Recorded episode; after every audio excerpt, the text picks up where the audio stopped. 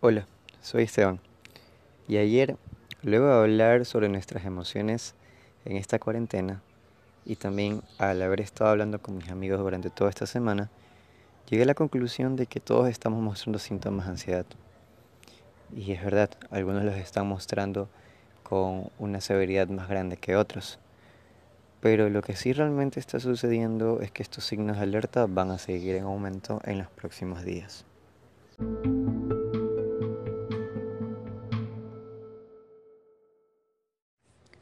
La ansiedad es un fenómeno caracterizado por preocupación y miedos intensos, estos ante situaciones diferentes en nuestro desarrollo.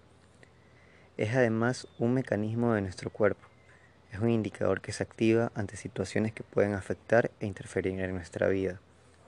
Y ahora mismo tenemos una situación que ha detenido al mundo entero. Cabe la deducción inmediata de que muchos de nosotros podremos actualmente tener nuestros niveles de ansiedad bastante elevados que en cualquier día cotidiano. Y como lo dije ayer, es importante ahora reconocer y también poder exteriorizar nuestras emociones. Ya tenemos un primer elemento, o sea, ya tenemos identificado este factor común de que estamos tensos, estamos preocupados y algunos podremos estar presentando síntomas de ansiedad ya que estamos viviendo una pandemia dentro de casa y tenemos la incertidumbre de que no sabemos cuándo vamos a poder salir. Así que considero que por ese lado ya llevamos un paso para poder sobrellevar esto de mejor manera, la identificación de qué es lo que está activando nuestra, nuestro sistema de alerta.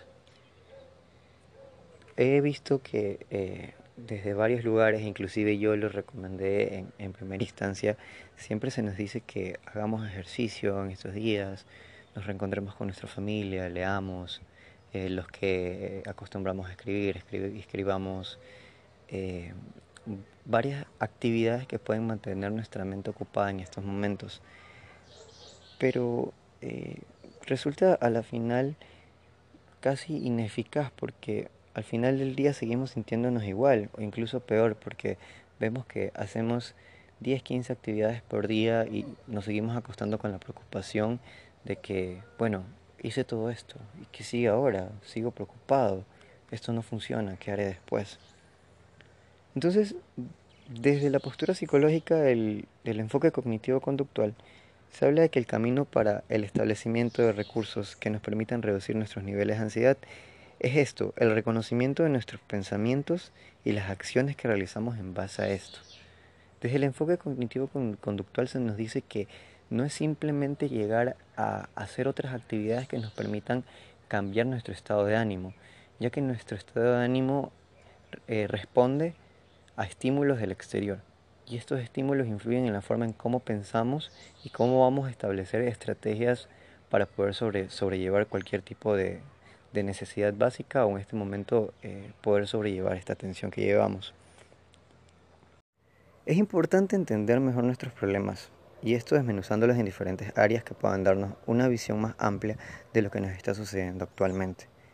Y sí, aunque aquí juegue un rol bastante importante la experticia y el conocimiento del funcionamiento de la mente humana, hoy quise poner a prueba un pequeño ejercicio de conocimiento personal que puede ayudarnos a conocer un poco eh, cómo, cómo está cursando la ansiedad por nuestro cuerpo y así lograr eh, crear estrategias personales para combatirla. La cosa está así. Desde lo más básico se nos habla de que si tenemos algún tipo de pensamiento negativo o estamos pasando por una situación difícil, siempre es importante buscar alguna otra alternativa que nos mantenga ocupado y nos mantenga distante de esta situación. Siempre se nos habla de ejercicio y siempre se nos habla de una buena alimentación, de hacer otras actividades de ocio, pero es complicado hacer una actividad de ocio sabiendo que tenemos en nuestra cabeza eh, estos pensamientos que no se van a ir con el simple hecho de hacer ejercicio tres veces por semana o de comer bien. Entonces, desde lo cognitivo-conductual se habla de que hay que hacer un análisis mucho más profundo que el de simplemente hacer otra actividad. Y está en el hecho de que se tienen que evaluar seis áreas diferentes. El problema que tengo actualmente y que se ha elevado gracias a, la cuarentena es que mis niveles de ansiedad sí han tenido un aumento considerable en comparación a otras situaciones. y, está bastante atribuido a esta situación del aislamiento. Desde la, la, primera área que se evalúa desde lo cognitivo-conductual son los estímulos disparadores. Estos estímulos son elementos del exterior que ingresan a nuestro cuerpo gracias a nuestros canales sensoriales, a nuestros órganos en los sentidos. Eh, cabe la, explicación. Eh, podría considerarse como un estímulo disparador para el aumento de la atención en las personas actualmente eh, las noticias, la, sobreinformación que existe actualmente, eh, el flujo constante de, la información acerca de los infectados y cuáles son las medidas que se están tomando y toda esta atención del exterior. En mi caso, el estímulo disparador de, mi ansiedad eh, viene un poco más del interior, de mi ser. Y es más que todo este pensamiento de que tengo que estar, eh, todavía tengo, eh, tengo, todavía tengo que estar en mi casa por al menos dos semanas más. Es este pensamiento que, viene, que es como que todo lo que está sucediendo llega a mi interior y ese es el, primer estímulo que recibo y como que empieza a, a despertar mi, mis alarmas, mis alarmas sensoriales, mis alarmas de ansiedad. Luego de eso tenemos el segundo elemento que son los pensamientos. Los pensamientos es toda esta información a la que el cerebro empieza a procesar y llega a conclusiones para nosotros poder tener, poder tener una, una mayor comprensión de qué es lo que está sucediendo en nuestro exterior. Yo, al tener un pensamiento de, de, que voy a estar aquí en mi casa varios días más, el pensamiento que, surge a partir de esto es de que no voy a poder recuperar mi vida cotidiana en tal vez un buen tiempo y que esto podría presentar otra crisis de ansiedad en este encierro. Aquí, para hacer algún de contexto y que me gustaría hablar más adelante, es el hecho de que hace aproximadamente un año he sufrido una crisis de ansiedad, pero eso tal vez es para otro momento de contarlo. Ajá, pero bueno, em, como tercer elemento tenemos a la identificación de emociones y síntomas físicos. Las emociones, como lo hablé anteriormente, tienen que ser exteriorizadas para poder ser comprendidas de una mejor manera. Eh, elementos de tristeza, elementos de, preocupación, elementos de miedo. Aunque yo actualmente no estoy sintiendo miedo, creo que eh, la emoción predominante en mí es la preocupación si es tanto la incertidumbre de no saber cuándo este momento va a acabar y, cómo va a concluir. Y con respecto a síntomas físicos, la somatización de síntomas físicos producto de, eh, de emociones y de pensamientos es algo bastante común y no muchas personas estamos muy conscientes de que esto es algo real resulta un factor común de todas las personas con las que he hablado en estos últimos días, es que todos están sufriendo de dolores de cabeza bastante fuertes. Eh, no, no es algo que, que suele suceder en un día cotidiano, de que todos sufren de dolores de cabeza. Sí, puede ser uno que otra persona que está pasando por un mal momento del trabajo, pero consideremos que todos estamos en casa y aún así nos sentimos tensos. En lo personal, mis síntomas físicos que he podido identificar ha sido eh, una respiración mucho más pesada, especialmente en las noches, que, son, que es el momento en donde ya no tengo nada que hacer y, bueno, pues en donde lamentablemente, inevitablemente, en mi mente empieza a, elaborar pensamientos que no son lo suficientemente productivos para, para elaborar un buen ciclo de sueños, pensamientos que no me dejan dormir. Además, el, tengo, o sea, presento un, entumecimiento en el brazo, el cual sí, sí responde a, mi historial de, de, ataques de pánico, el cual ya lo tengo bastante identificado gracias a, la, terapia previa que recibí en, su tiempo. Eh, he presentado temblores en, cierta, en ciertos momentos, además de agitamiento en cualquier momento de la, de la tarde. y, bueno, pues claro, he presentado insomnio. Estos, estos, estos signos de alerta en un primer momento cuando uno no las asocia con lo que está pasando en, esto, en estos momentos pueden ser, eh, pueden ser confundidos con, con, algún otro problema. Escuchaba a, varios amigos hablando de que sí, que también han sentido pesadez en la respiración y, y empiezan a tener miedo de, de, que, de que pueda ser algún síntoma del COVID. Y, bueno, y, este, esto último, el, de asociar eh, equivocadamente un, signo con alguna otra situación, corresponde al cuarto elemento de, de evaluación, que es la conducta, cuál es la reacción que tenemos ante esto que hasta el momento solo ha pasado dentro de nuestra cabeza. En, en mi caso, la conducta que he tenido ha sido de escape y de, evitación. Eh, considero que tengo síntomas de COVID y eso es lo que, lo que hablaba. Al, al, no querer evaluar a más profundidad qué pueden ser estos síntomas físicos y estos síntomas emocionales, llegamos, tratamos de darle eh, la conclusión más fácil. Y la conclusión más fácil en este momento es que estamos infectados. Puede ser algo que ha rodado en la cabeza de muchos por, por estos días y que tal vez en algún momento ha sido algún pensamiento eh, normal y que ha pasado, ha pasado a nada o en otras personas ha sido algo que les ha llevado a una preocupación bastante grande. También yo he decidido no hablar mucho del tema en casa y duermo en la tarde en ocasiones para simplemente no tratar de no pensar en esta situación. Estas conductas, el, reconocer que estamos haciendo algo y que es algo producto de un pensamiento y que este pensamiento es producto de un estímulo, nos permite a nosotros hacer como que un pequeño rastreo de, qué, está sucediendo. Y cuando nosotros eh, empezamos a reconocer qué está sucediendo, empezamos a, a, a establecer ciertas estrategias y hacer ciertas hipótesis de cómo podemos solucionar las situaciones que están aconteciendo. Toda acción tiene una reacción y esta reacción se puede convertir en un estímulo para otras personas, inclusive para nosotros mismos. Las consecuencias que han surgido de, todo lo que ha pasado con respecto a, cómo me siento ahora es que llegó un momento en el que no medía eh, que estas acciones estaban generando que mis pensamientos se hagan más grandes y que estos estén agravando mi situación. Eh, cuando no reconocía o, en momentos de, poca lucidez, lucidez, en donde no reconozco que puede que esta tensión puede, puede ser producida por algo, algo mucho más allá y que trato de dar una conclusión muy ligera, termino, eh, cerrándome y, termino fracasando en, poder solucionar todo, toda mi ansiedad, en poder reducir los niveles de esto.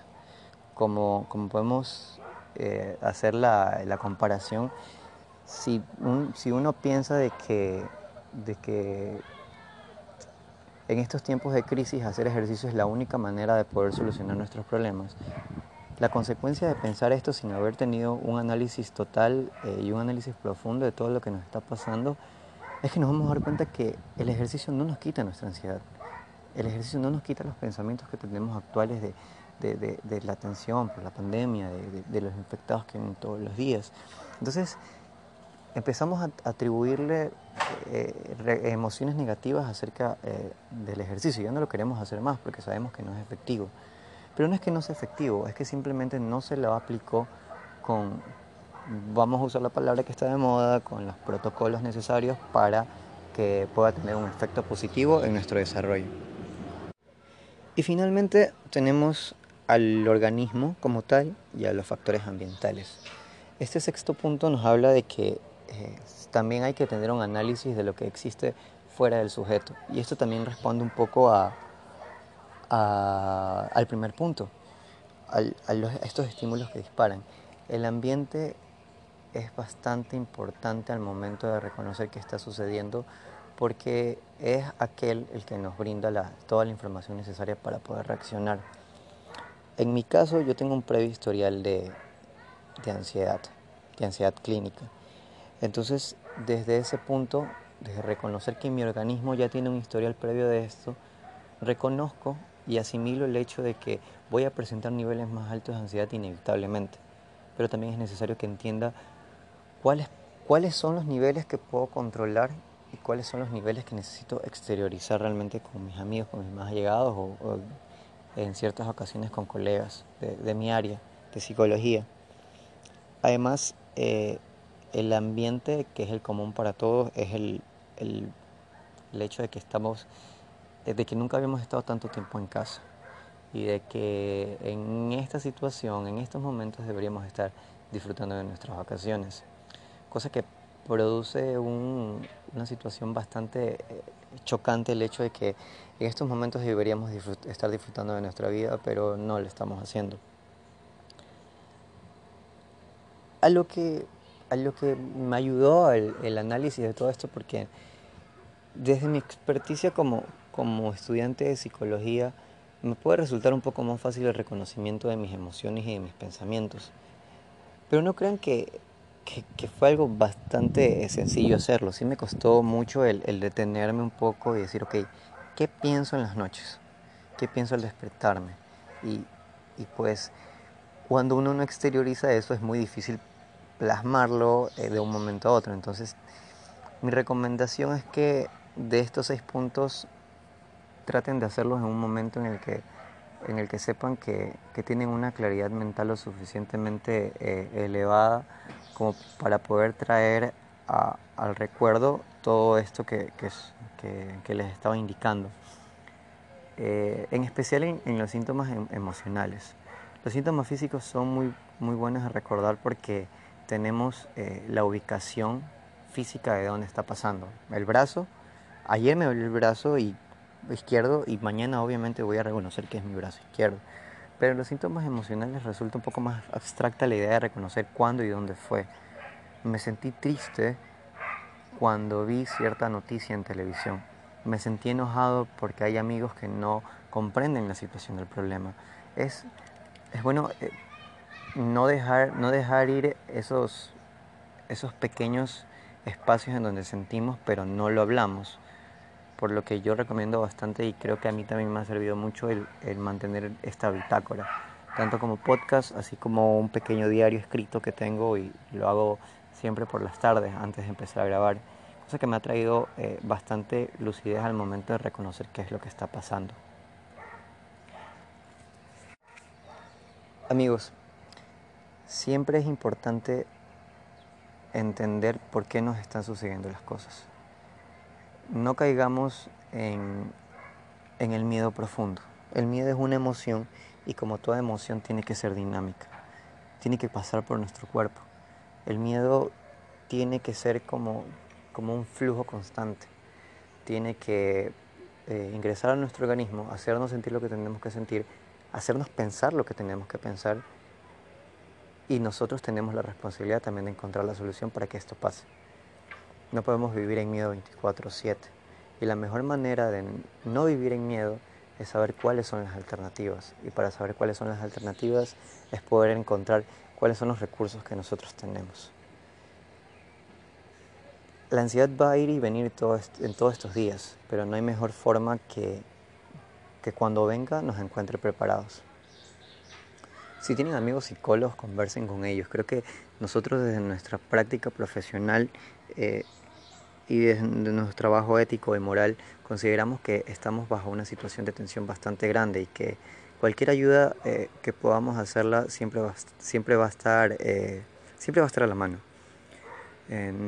Lamentablemente las situaciones no nos ayudan para, para hacer un, un, análisis profundo de, de, de, los problemas de las personas y qué, qué subyace dentro de nuestra conciencia para que actuemos de esta manera pero una conversación que nos ayude a, tener un poco de claridad mental y que nos ayude a, poder entendernos un poco mejor y a poder reconocer quiénes somos y qué somos para poder enfrentar a esto, creo que eh, termina siendo bastante eh, productivo para todos. Entonces, eh, entonces nada, si tienen a su psicólogo más cercano, a su amigo estudiante de psicología, no duden en escribir y ser sinceros y decirles necesito hablar con alguien y necesito hablar con alguien que, que más que nada, que, que, entiende, que entiende qué son las emociones y cómo funcionan. Así que no te pido que, que, que me hagas un análisis grande, pero ayúdame, ayúdame en este momento. Entonces, eh, nada chicos, les mando un saludo. Espero que se encuentren bien. Hoy es lunes y hoy siento que al, al poder analizar un poco estos seis puntos de, de, qué es lo que está pasando conmigo, creo que hoy voy a poder tener un poquito, eh, un poquito más de, de, sueño de sueño en paz, de sueño tranquilo, porque creo que tengo, creo que ya le di el nombre al demonio que me está afectando en este momento. Le di el nombre al miedo y y pues ahora sé qué es, qué puedo hacer y eso podré hacerlo en los siguientes días. Así que nada chicos, cuídense mucho, espero sigan bien, espero se estén abasteciendo y que pasen con sus familias y sigan hablando con sus amigos. Así nada, chao.